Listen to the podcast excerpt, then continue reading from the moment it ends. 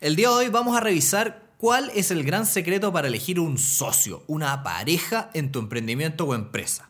Vamos a conversar sobre qué lo hace exitoso, qué cosas pueden fallar y qué experiencias importantes e interesantes podemos sacar de empresas muy famosas como Disney y otras en el libro de hoy, Trabajando conjuntos, de Michael Eisner. Hola a todos, bienvenidos a Elemental, su club de aprendizaje semanal. Mi nombre es Pedro y estoy acá con Santiago. Hola, hola. Y el libro de esta semana es Working Together, Trabajando Juntos, de Michael Eisner, uno de los CEOs más famosos y reconocidos de Disney en los últimos 30 años. Específicamente, para la gente que no sigue como la historia de los CEOs de Disney, es la persona que estuvo encargada específicamente como del renacimiento de Disney. Em, segunda mitad de los 80, principios de los, 90, La Sirenita, Bella y la Bestia, El Rey León y también todo lo que fue el boom del VHS. Em, así que fue bien, bien importante en reconstruir un poco la empresa para lo que después fue el 2000, 2010 hasta, y hasta ahora. A pesar de que dejó la empresa como a mediados del 2000, 2005. Sí.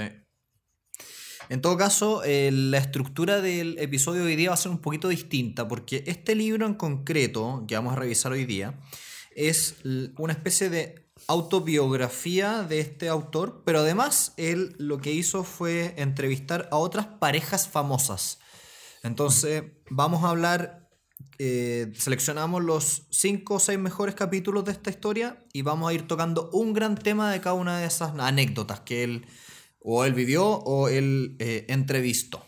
Claro, porque el rango de, como el cargo de CEO de Disney básicamente te abre las puertas y él aprovechó eso para hablar con Warren Buffett, Bill Gates, con todo el mundo realmente. Sí, hoy día vamos a ver la, la, historia de, bueno, de él con Frank Wells, vamos a ver la de Warren Buffett, vamos a ver la de Bill Gates, la de Valentino y la de Arthur Blank y Bernie Marcus, que son los fundadores de una cosita pequeña llamada IKEA. Poca cosa. eh, o IKEA, si quieren. Ah, antes de empezar directamente con el libro, no lo pude encontrar, pero no sé por qué me dio miedo cuando iba como en la mitad de que este es el tipo de libro que tiene como un ghostwriter, o sea, ghostwriter, que, que no sale los créditos futuro acá editando. Ah, sí, hay un... Sí, sí. Ah, perdón, eh, me acabo de confundir. Arthur Blank son los de Home Depot, no de IKEA. ah. es una cuestión igualmente enorme. Toda la gente que está en este libro es ridícula, en más de una forma. Sí. Y respecto de tener un escritor oculto, sí, puede ser. Da la impresión de que él haya contratado a alguien para escribir esto. Ya, es una discusión como para otra ocasión o un tema aparte, pero es un poco ese miedo que me da con libros de gente que no escribe frecuentemente. Como, ah, ¿escribiste tú o alguien más? Porque está bien escrito. Sí. Este libro está bien escrito y a mí me encantó. Sí, pero más allá de eso, en realidad lo que nos importa hoy día es como tocar las temáticas que le pueden servir a nuestros oyentes para su propia vida empresarial. Pero sí. estoy de acuerdo contigo que si hiciéramos como una especie de diálogo sobre el mérito literario, ahí podríamos discutir. Pero bueno. Dejémoslo para otro día.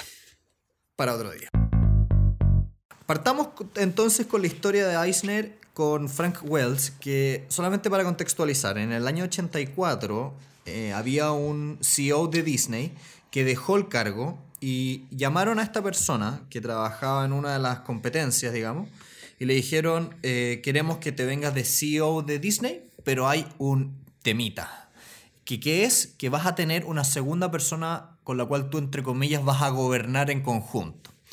Hicieron así como una partnership en la, en la cúspide, la parte más arriba de Disney. Y esta segunda persona, que también iba a ser como especie de CEO, pero en verdad iba a ser un COO, era Frank Wells, quien lamentablemente falleció no mucho tiempo después. Como 10 años después, algo así. Sí. Em, respecto a esta historia, Pedro, ¿qué es lo que más te llamó la atención y que te gustaría conversar hoy día? A ver, al tiro, al tiro lo que destaca un poco es cómo fue que efectivamente si el plan original era, ok, vamos a tener dos CEOs, que hace sentido para eh, Walt Disney porque es una empresa multimediática, entonces tú tienes varios, varios cargos que tienen que ver muchas cosas. pero el tiro, eh, Michael Asner dice, no, la verdad es que me gustaría estar de único CEO. Y Frank Wells es como, ya bueno, que él esté de CEO, yo estoy un, un, puesto más abajo. Y, de COO, sí. Claro, voy a estar como de presidente de eh, un título específico. el tema es que, porque eso llama la atención, es que cuando llegaron a esta, con este punto de la contratación, eh, no, es que hayan llegado dos iguales a la última entrevista y a los, se les ofreció a ambos, ok, ustedes van a ser co-CEOs. Eh, Frank Wells tenía como 15 años más, tenía mucha más experiencia, entonces la como eh, teoría nos, nos diría que la persona más vieja va a ser la que va a estar en el puesto más importante. Y en lugar, voluntariamente dijo, no, ya, dale. Tú sé el CEO, yo hago la otra parte. Yo creo que hay un tema súper interesante de explorar eh, y que me gustaría dejar para el, para el, podcast de hoy, que es cuál es la importancia de la edad cuando estás, eh, cuando estás fundando una compañía con alguien más y cuál es la importancia de eh, la edad cuando estás llegando a la presidencia o a la gerencia, digamos, de una compañía que ya está armada. Y creo que ahí es distinta la respuesta y creo que no está tocado en este texto, sí está tocado respecto de cómo llegar, pero cuando estás fundando una empresa, muchas veces sucede que uno de tus cofundadores tiene diferencias de edad. He visto mucho y asesorado varios casos donde, por ejemplo, un profesor hace una empresa con un exalumno o una o un mentor o una persona que era el jefe de otro en otra empresa decide independizarse, invita a un, a un, junior y, he visto que funciona bien, pero hay que tener cuidado con el tema de que no dejes que la edad sea el discriminante al momento de elegir quién hace qué, mm. sino más bien las habilidades. Y eso que la intuición te dice lo contrario, o más que la intuición, como que la expectativa que uno normalmente tiene. Como que tú esperas que la persona mayor en cierto sentido traiga más experiencia a la mesa y en teoría sea más apto para un cargo senior. Bueno, aquí por ejemplo un tema que es muy interesante y una demostración de esto es la segunda historia del libro que Warren Buffett con Charlie Munger. Warren Buffett es como 10 años menor que Charlie Munger y lo mismo, eh, entre comillas, son iguales, pero si tú me preguntas quién es el, bueno, financieramente quién es el de los dos el que tiene la mayor participación es Warren Buffett. Mm. Sí, pero no, nos adelantemos tanto. sí, sí, es verdad. Bueno, el eh, primer punto entonces como para discutir y para los que nos escuchan es la idea de qué sucede con la edad cuando tú tienes dos fundadores de una empresa que está recién partiendo.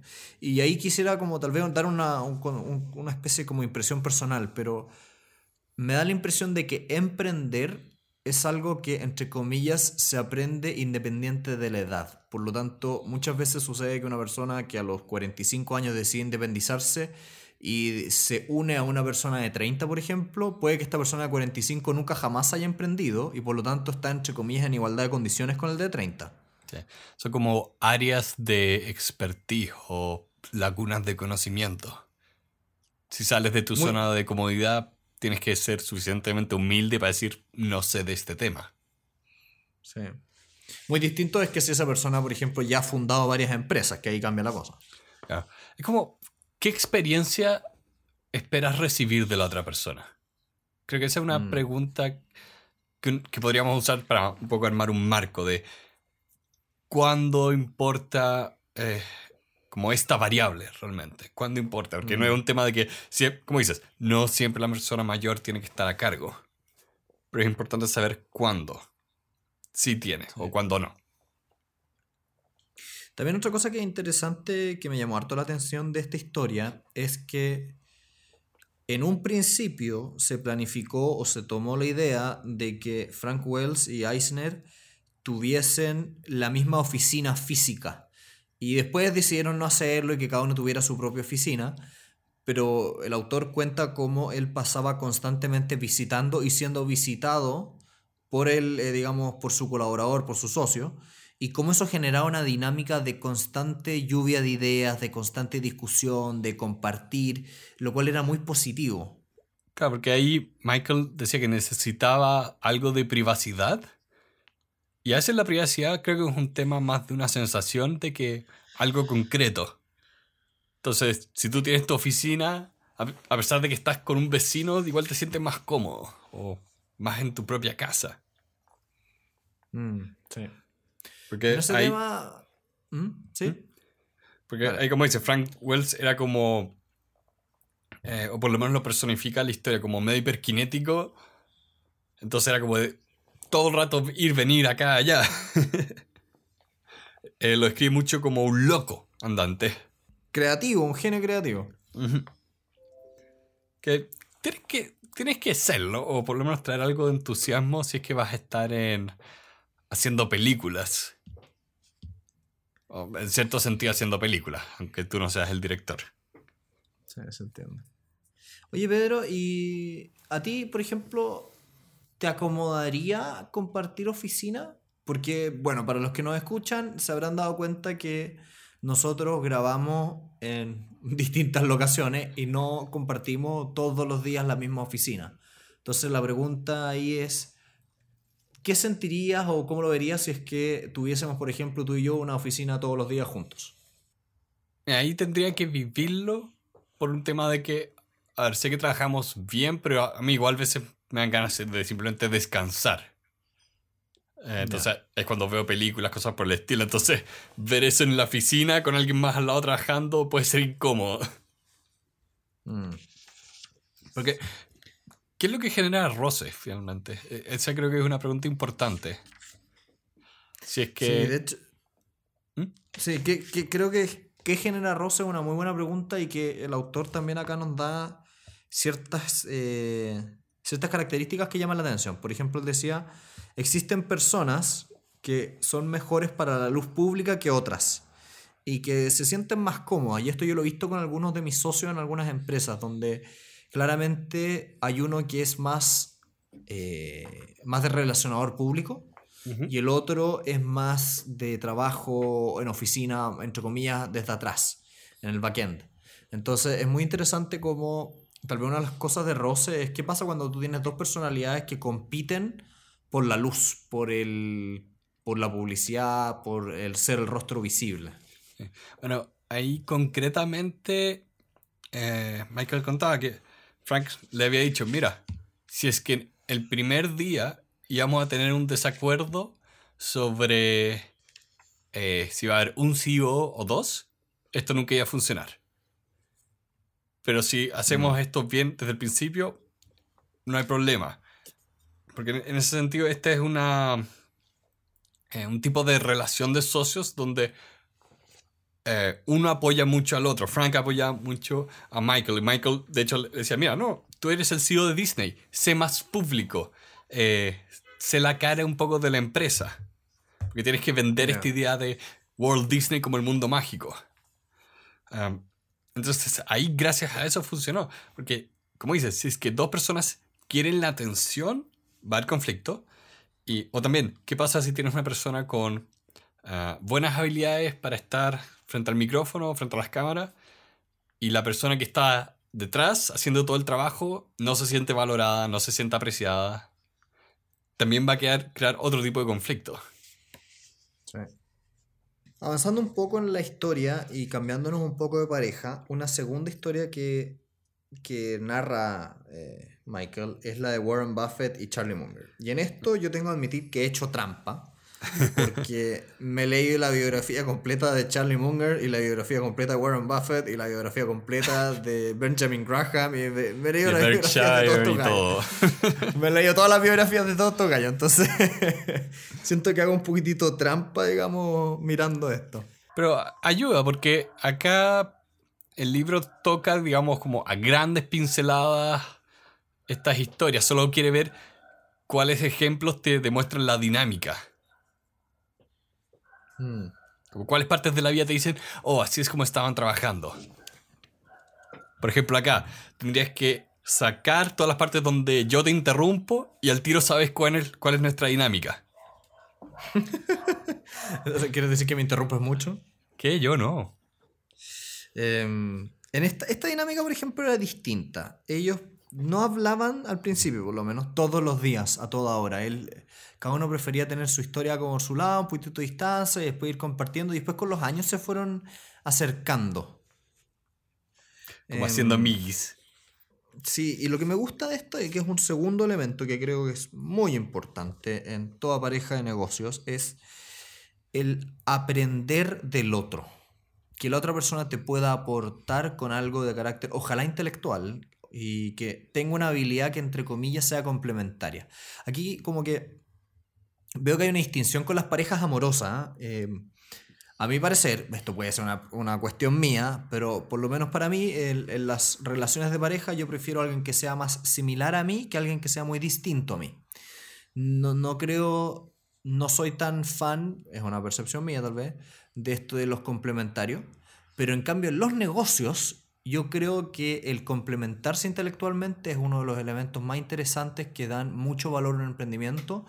Y ojalá que sean, por ejemplo, de disciplinas distintas. Eh, una, por ejemplo, Charlie Munger, Warren Buffett, un ingeniero comercial, como se diría en Chile, o una persona dedicada a los negocios, que es Warren Buffett, y un abogado, que es Charlie Munger. Es decir, vienen con dos, dos eh, sets de habilidades muy distintos. Bueno, nosotros mismos, Pedro, que es ingeniero, y yo que soy abogado creo que un ingeniero estaría en desacuerdo con que yo soy un ingeniero. sí, pero, verdad. más allá de la perspectiva de ciertos individuos sobre mi magnífica y hermosa carrera, eh, hay, hay, un tema que creo que no se discute mucho, que es cómo cuando uno estudia algo, más allá de los conocimientos como tangibles, te empieza a dar un modelo mental, una forma de pensar y observar las cosas. Entonces, tú a veces, eh, más allá de que hayas estudiado derecho, tienes una forma muy particular de abordar las cosas y las situaciones. Y eso es algo que yo atribuyo a que lo aprendiste trabajando como abogado. Y no en otra parte. estoy muy de acuerdo contigo. Yo creo que hay ciertas carreras que te forman una, una modalidad de pensamiento. Estoy pensando en los abogados. Los abogados piensan como abogados. Los doctores piensan como doctores. Los ingenieros como ingenieros. Los arquitectos como arquitectos. Como que les enseñan una, un lente a través del cual mirar la vida. Y ahí en los negocios tener más de un lente es muy práctico. Yo iría un paso más allá. No creo que exista una carrera incapaz de darte un lente. Mm. Eh, percepción mía. Porque acá como dices, tener diversidad de conocimientos o de habilidades o de formas de ver eh, te ayuda a cualquier negocio porque esa, esa capacidad de complementarse también creo que se traduce mucho a no competir dentro de la eh, sociedad. De hecho, creo que tocaste un punto que quería tocar sí o sí. Eh, aquí Warren Buffett decía, y citado por Michael, digamos, no, no puedes mantener como el puntaje entre el uno y el otro. Como no es una competencia. Porque si compites con tu propio socio, em, la empresa va a colapsar. Y es difícil no hacer eso, es difícil no estar como eh, llevando un puntaje. Mm. Creo que es muy natural que cuando alguien hace algo que te agrada o desagrada, tú lo recuerdas, tú lo recuerdas. Sí, eso, siempre es una fórmula para el desastre. Pero yo pienso, por ejemplo, el clásico tema familiar de lavar los platos. Como cuando hay una pelea, nunca se trata de realmente de el plato sucio que está ahí. Nunca es ese el problema. Siempre es la historia que viene detrás. Mm. Es el un día tras otro, tras otro, tras otro que nadie pudo olvidar y subconscientemente está como, esta persona nunca está ayudando, nunca está trabajando, nunca está haciendo nada, hasta que, ¡pum!, explota todo. Sí, otro tema que yo te iba a preguntar acá si es que eh, tenía otra forma distinta, porque acá lo explicaba como que ambos estaban muy felices cada uno en una ciudad distinta, un estado distinto, porque así aprovechaban mucho de cada uno estudiar y leer por su cuenta. Sí, si no mal recuerdo, ya, yo sé que eh, Warren Buffett es de Nebraska, pero yo no sé, estoy casi seguro que Charlie Munger vive en California. Sí, creo que eso decía en el libro. Eh, pero mi pregunta era más como, ok, ¿qué están leyendo? Porque dudo que, bueno, lean Harry Potter. Es que bueno, ahí yo he hecho una pequeña investigación porque hay una típica frase que se le atribuye a Warren Buffett que es como para ser verdaderamente inteligente o rico tienes que leer 500 páginas diarias. Y lo que ellos en realidad no te explican y que yo he intentado deducir es que ellos en realidad no es que lean tanta literatura y libros, es que en realidad lo que hacen es leer estados financieros, memorias de empresas, como ese tipo de cuestiones, que son mucho texto, pero los leen, como estos gallos son unos genios, los leen muy rápido. Entonces son capaces de ir saltando de página en página, encontrar las partes importantes de la memoria de la empresa e ir encontrando como los, los pequeños Secretos. Las pequeñas gemas, secretos. Entonces, sí, se pueden leer 500 páginas, pero no es como que estén leyendo 500 páginas de, de no sé, Sartre. Lo que igual es un detalle importante porque eh, creo que la forma en que lo ponen acá es como media mágica, de que todo el día están leyendo y estudiando, pero en este caso leer y estudiar es como dices, es su trabajo, es estar estudiando dónde invertir. Sí. Ah, y eso que tenía una forma muy particular de también de manejar conflictos. Porque, ¿qué pasa si, por ejemplo, tú tienes una idea de qué hay que hacer y yo tengo una idea de qué hay que hacer? Ah, hace poco, por ejemplo, estuvimos discutiendo harto qué hacer con nuestra página web del podcast. Uh, Cuya decisión todavía no está 100% determinada. no, porque eh, yo puedo pecar de ser muy, muy minimalista. Eh, pero también encuentro que tú puedes hacer mucho con pocas cosas. Eh, tú tienes... No, es la mirada opuesta, pero también tienes muy buen ojo para el diseño. Sí, tenemos como ahí una mezcla complementaria de habilidades. Sí, pero también yo soy muy bueno para tirar una basura de concepto a una hoja y empezar a trabajar sobre eso. Eh, no, sé qué tan cómodo te sientes tú con un prototipo malo. No tanto como tú. no tan bien como tú. Pero bueno, sin, irnos tanto a desviarnos con, esta historia, eh, volviendo un poco también a la lectura, eh, otro tema que es interesante de este libro es cómo te va mostrando que ningún socio es igual al otro. Hasta este punto hemos hablado de dos parejas y la tercera gran pareja que, toca el libro es la de Bill y Melinda Gates, que bueno, como todo el mundo sabe, fundador de Microsoft, eh, trabaja en su fundación personal, que es la fundación más grande del mundo, con Melinda, que es su señora y madre de sus hijos. Y eso es, yo encuentro por lo menos bastante, entre comillas, controversial el trabajar con tu familia y todos los conflictos que de ello pueden provenir, ¿no es cierto? Sí y no. Yo tengo una idea en la cabeza de que es muy distinto trabajar para beneficencia que para no beneficencia, para, dejarlo en términos simples. Ah, creo que los objetivos y el tono que da eso es muy distinto, a pesar de que todo es trabajar. Mm. Porque acá es bien interesante como el libro explica un poco desde, ok, desde dónde es que viene Bill para trabajar en estas cosas y cómo es que Melinda es prácticamente par con él. Mm. yo, creo, yo creo que ese es el tema. Cuando vas a trabajar con una pareja, ya sea amorosa o, cualquier otro tipo de pareja en general, busca a alguien que sea tu par, no, que piense igual a ti, pero que mm. sea tu par intelectual, que tenga ojalá el mismo peso y que te permita dialogar bien las ideas. Eh, me recuerda mucho este, este, este tema con... Yo hace un tiempo tenía una empresa con un amigo donde veíamos inversiones y era muy agradable ver este, este como concepto de, ya, si yo propongo una idea y tú la desestimas por falta de X, es muy interesante el respeto que tiene que generar el decir que no y aceptar la crítica que no como válida. Porque muchas veces, sobre todo personas como yo con problemas de ego, el, aceptar una crítica tiene que ir de la mano de el ser sincero y el respetar al prójimo. Y en este caso, Bill y Melinda claramente se respetan. Y de hecho, cada vez que los veo, como que me da la impresión de que, por lo menos desde afuera, uno nunca sabe tanto el detalle, se ven como una tremenda pareja. ¿Sabes qué?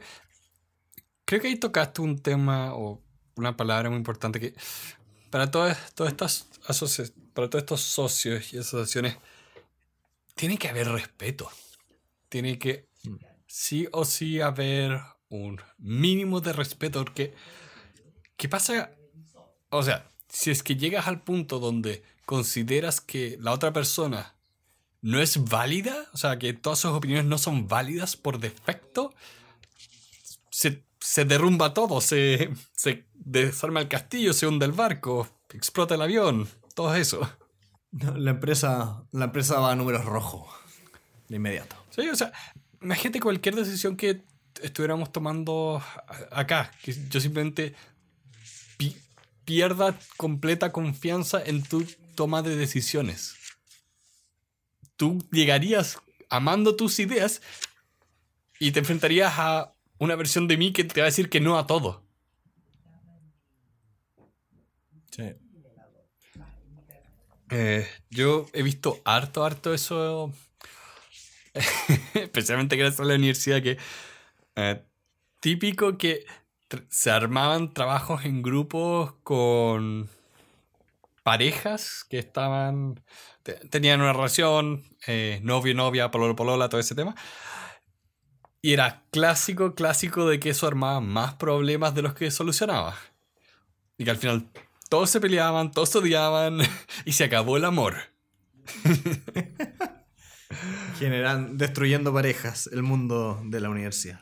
Claro es que si vas a trabajar, tienen que ser con alguien que sea tu igual en cuanto a, entre comillas, intelecto. O sea tu par para trabajar sobre este tema. Porque en este caso Melinda Gates está muy, muy, muy metida en este tema de esta... Eh, ah, no es sociedad, es beneficencia. Y de, hecho, ella incluso antes de esto y antes de casarse, ella trabajó en Microsoft, tenía muchos dedos para el piano. Sí, es que bueno, ella... Eso es interesante, como, bueno, es una anécdota de Bill Gates y Melinda Gates, como la gente tiende a pensar que Bill Gates es un genio y Melinda no, y después cuando conocen a Melinda se dan cuenta que ella también es un genio. Bueno, es como también dicen, está todo el chiste de oh, Einstein se casó con la mujer que hablaba menos. Sí, lo he escuchado. Ya, eh, la realidad es un poco distinta porque la señora Einstein, que en este minuto se me escapa el nombre, fue como de las primeras mujeres en entrar a la universidad, también con cabeza matemática, que de hecho no siguió una carrera porque se casaron y en esa época las mujeres no tenían carrera profesional si es que querían tener familia, pero todo el rato se estaban escribiendo cosas matemáticas. O sea, Einstein en su casa tenía a su señora para seguir hablando de temas duros de la física. Porque imagínate la situación opuesta de llegar a tu casa y que con tu pareja no puedas tener una conversación de par a par. Pasa más de lo que uno quisiera, lamentablemente. Eso me entristece profundamente. Pero bueno, sigamos hablando de negocios. Em, otro, otro par muy famoso fue el de Valentino y Giancarlo Giamenti. Que. Eh, estos nombres tienen que decirse con la mano italiana. El punto es que estas personas son fundadores de una marca muy conocida, Valentino, que lleva el nombre del fundador, y que me llamó poderosamente la atención porque son distintas a las otras, ya que en este caso súper concreto, Valentino era básicamente el, divo y Giancarlo literalmente estuvo oculto muchos años, nadie sabía que existía, era la mano derecha, el, amante, pero al mismo tiempo eh, era oculto y como muy parecido a lo que venías comentando de un escritor fantasma, bueno, más o menos lo mismo. Y en esto no sé qué impresiones te dio, pero encontré muy bonita la historia, muy romántica respecto del desenlace, pero a la vez la encontré bastante triste. ¿eh? La encontré bastante triste, como esto de una estrella poderosa y el otro que estaba preocupado de que los números calzaran. O sea, es literal. Creo que literalmente hicieron una película de esta historia, ¿no? Sí, de hecho la estoy intentando conseguir para poder verla. Eh, porque estos, estos dos individuos realmente como muchas parejas así se llama la película. ¿cómo? The Last Emperor así se llama la, película. Ah, eso.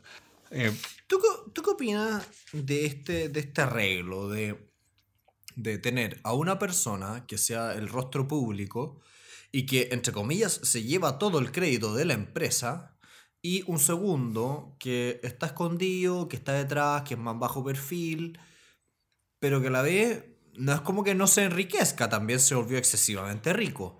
Pero, pero esto de que no se lleve nada de la gloria me llama, me llama la atención, no sé si, no sé si me agrada. Mm, es que es difícil...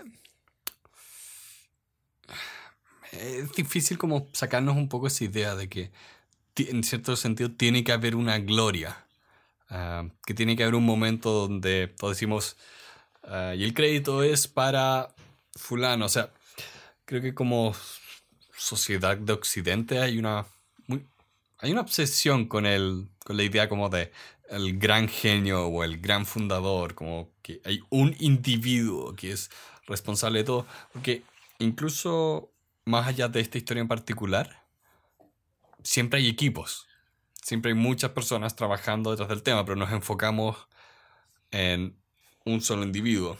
Y una cosa que me gustó de, este libro era que era, ok, vamos a enfocarnos en las parejas que trabajan juntos, en las, los socios. Entonces, sí, es me, me causa ruido, me, me causa ruido en la cabeza decir como, oye, ¿estabas dispuesto a trabajar muy duro en esto? Que los resultados de tu trabajo están ahí a la luz del mundo y nadie te da las gracias. Eh, pero quizás yo esté armando un poco esa película, porque puede que ah, las como... Puede que en realidad él no necesitaba eso, porque solo le importaba el reconocimiento de unas personas cercanas. Sí, probablemente la personalidad aquí jugó un rol fundamental. Sí, porque lo vimos incluso en en algunos de los ejemplos anteriores de quién decide estar frente a los proyectores, sobre el escenario, y quién decide ceder eso y no pelear por ese espacio. Em, se crea algo muy potente cuando desaparece ese, tipo de conflicto y te puedes enfocar como en la gran obra que hay que crear. Mm. Y también creo que, que no hay que olvidar que por mucho que haya una persona que brille, sobre todo en el mundo empresarial, en la gran mayoría de los casos es porque hay un equipo detrás que hace a esa persona brillar. Entonces, me genera muy buena espina y muy... Eh, me da una, una sana muestra de liderazgo cuando veo que un líder se refiere a sí mismo con un plural, habla de nuestra empresa o nosotros o más que yo hice tal cual. a todo el mundo le gusta el reconocimiento. No, necesariamente la gloria, sino que la gente valore lo que estoy haciendo. Y por mm. eso en otra parte hemos visto que es tan importante eh, ser muy enfático con la gente con la que trabajas de que tú aprecias lo que están haciendo. Sí.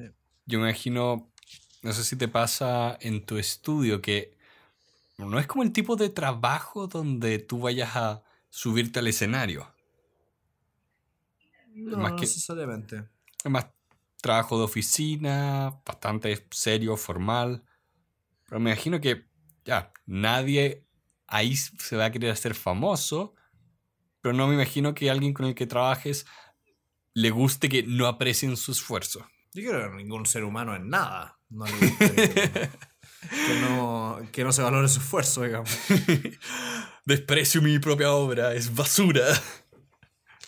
Como que me imagino una especie como de artista sufriente diciendo una cosa así. Oh, como el. el hijo de los cabezas grandes en Rocco. Eh, ya, acabas de sacar una referencia. No tengo idea de qué estás hablando. Acaba de tener como esos flashbacks de. esos flashbacks ácidos. Así que.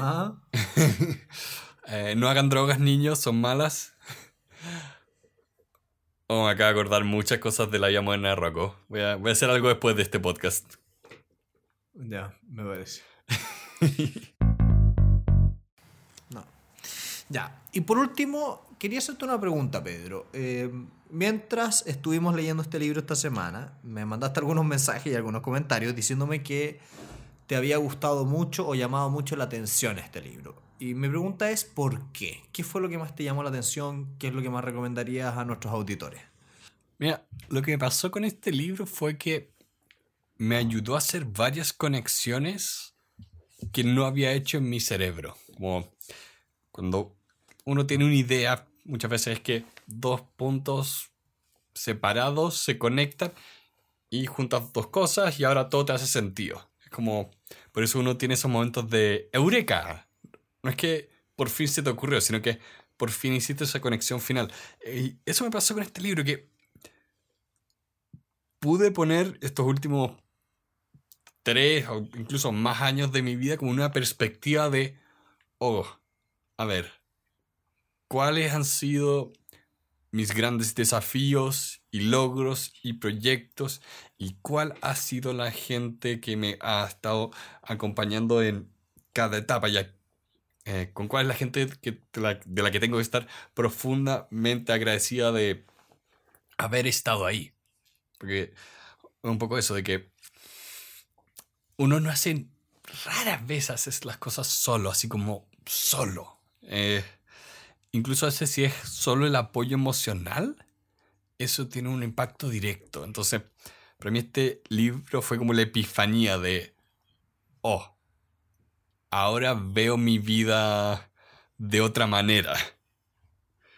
Y por eso fue que a, ti te empezaba a decir como, "Guau, me encantó esto, esto es genial. Porque puso el podcast en contexto también. Sí, pues el podcast es un muy buen ejemplo de cómo hemos ido armando una, no sé si de negocios todavía, pero, pero un proyecto que ha funcionado bien por estas características del respeto, del equivalente intelectual, del traer a la mesa disciplinas distintas, formas de pensar distintas. De hecho, yo cuando leía este libro, eh, lo leí y lo compré, de hecho, a propósito de mi... eh, este libro yo lo compré hace como 3, 4 años ya, y lo compré a propósito de otro otra pareja de negocios que tenía en ese tiempo. Y lo mismo, pues como esta sensación de irlo leyendo y ir encontrando pequeñas características que te gustan eh, y que las reconoces. Claro. bueno, cacha que tú me lo prestaste para que leyera un par de capítulos que tenías marcado y terminé comprando el libro de nuevo para leérmelo entero. Ya. Así de bueno fue para mí. Es bueno, es, es agradable cuando eso pasa, cuando te encuentras con, una, con un libro que no puedes parar de leer. Sí, sí. y- a- a- ok, acá hacemos harto de darles notas a los libros. pero a veces es muy difícil, si no es imposible, realmente como cuantificar el impacto que una de estas cosas puede tener. Porque acá yo no te diría que este es- libro es un 10 de 10. Pero me, me afectó más que varios libros que yo diría que son mejores. Ya, porque te habló a quién eres hoy. Sí. O también puede ser se- sesgo de confirmación y todo era basura. Esperemos que no sea el caso. Esperemos que no sea el caso. ¿Cachai que encontré don- que efectivamente son dos autores? ¿Ah, sí? Sí, a- al final del libro sale sobre los autores y está Michael Ah. Asners y acá sale A. A- Aaron, Aaron Eso. Cohen. Oh, sí, acá está, ¿verdad? Sí. Así que esto fue coescrito. Pero pusimos a Little Michael al frente de todo para que venda el libro.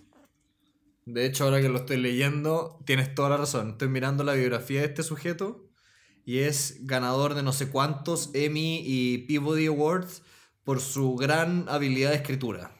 Sí, esto está muy bien escrito. Hizo trampa. Consiguió los contactos de uno y, el- y la forma de escribir del otro. Básicamente. Que, mira, uno puede hacer una clase entera sobre Michael Eisner. O sea, a mí me entretiene mucho eh, ver como la historia de Disney y esas cosas porque... Ah, creo que te lo conté, de hecho, que Michael Eisner tuvo el problema de que eh, le fue demasiado bien. Le fue demasiado bien con eh, La Bella y la Bestia, El Rey León y también con el mundo del VHS, que cuando estás con una compañía pública significa que tienes un problema porque tú estás presentando crecimiento todos los años, te pegaste un mega crecimiento y de alguna forma se espera que el siguiente año sea mejor. Sí. Y para efectos de inversiones que suelen seguir los ingresos, eso es un desastre. Sí. Eh, así que por eso fue que él dejó la empresa eventualmente, pero hay una anécdota bien interesante donde él lo único que quería era que no se produjera Piratas del Caribe. Porque pensaba que iba a ser un desastre, que nadie iba a ver la película, que iban a perder millones de millones en una pésima idea. Porque esa había sido su experiencia anterior con ese tipo de producciones. Pero bueno, Pero bueno. sin desviarnos tanto para allá, eh, quiero mandarle un gran saludo a todas las personas que nos están escuchando el día de hoy. Queremos invitarlos a revisar nuestro podcast tanto en YouTube como en Spotify. Y ojalá, si es que tienen posibilidad de dejarnos un comentario en iTunes, es una plataforma que estamos intentando potenciar y los invitamos a dejar un comentario, pongan una estrellita, háganos muy felices y darle gracias a todos nuestros patrocinadores. Pueden ingresar a la página de Patreon, la plataforma de nuestros patrocinadores, y con eso darles un muy cordial saludo por habernos acompañado en un nuevo episodio de la sección de NBA de Elemental Podcast. Muchas gracias y que tengan una muy buena semana. Adiós. Ya. Eh, no te dije, pero esto va a ser un stream, así que ahora estamos en vivo. ¿En serio? No. pero eso sería Yo, choro de hacer algún día. te hubiera querido golpear, pero, pero bueno. Ya. Yo estoy grabando. Yo también. Ok. Em, aplaus ¿Tres aplausos? Ya, la cuenta de tres. Un- Un, dos, tres. Listo. Un Probablemente. aplaudís más lento que yo, weón. Da lo mismo, sí. Es para cachar el golpe. Exacto. Dame un segundo que hay un perro rabioso afuera. Ok, anda a callar el al perro. no sí, si- escucha el perro, escucha el perro. A ver, déjame asomarme para mirar. Dame un segundo.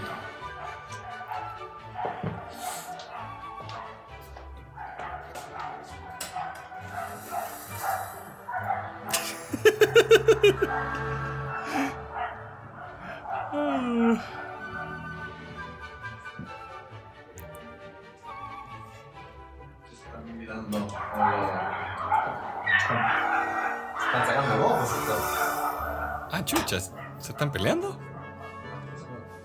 Pero los tienen con correa, o sea, los mayoría del mundo, entonces que los dueños los alejan.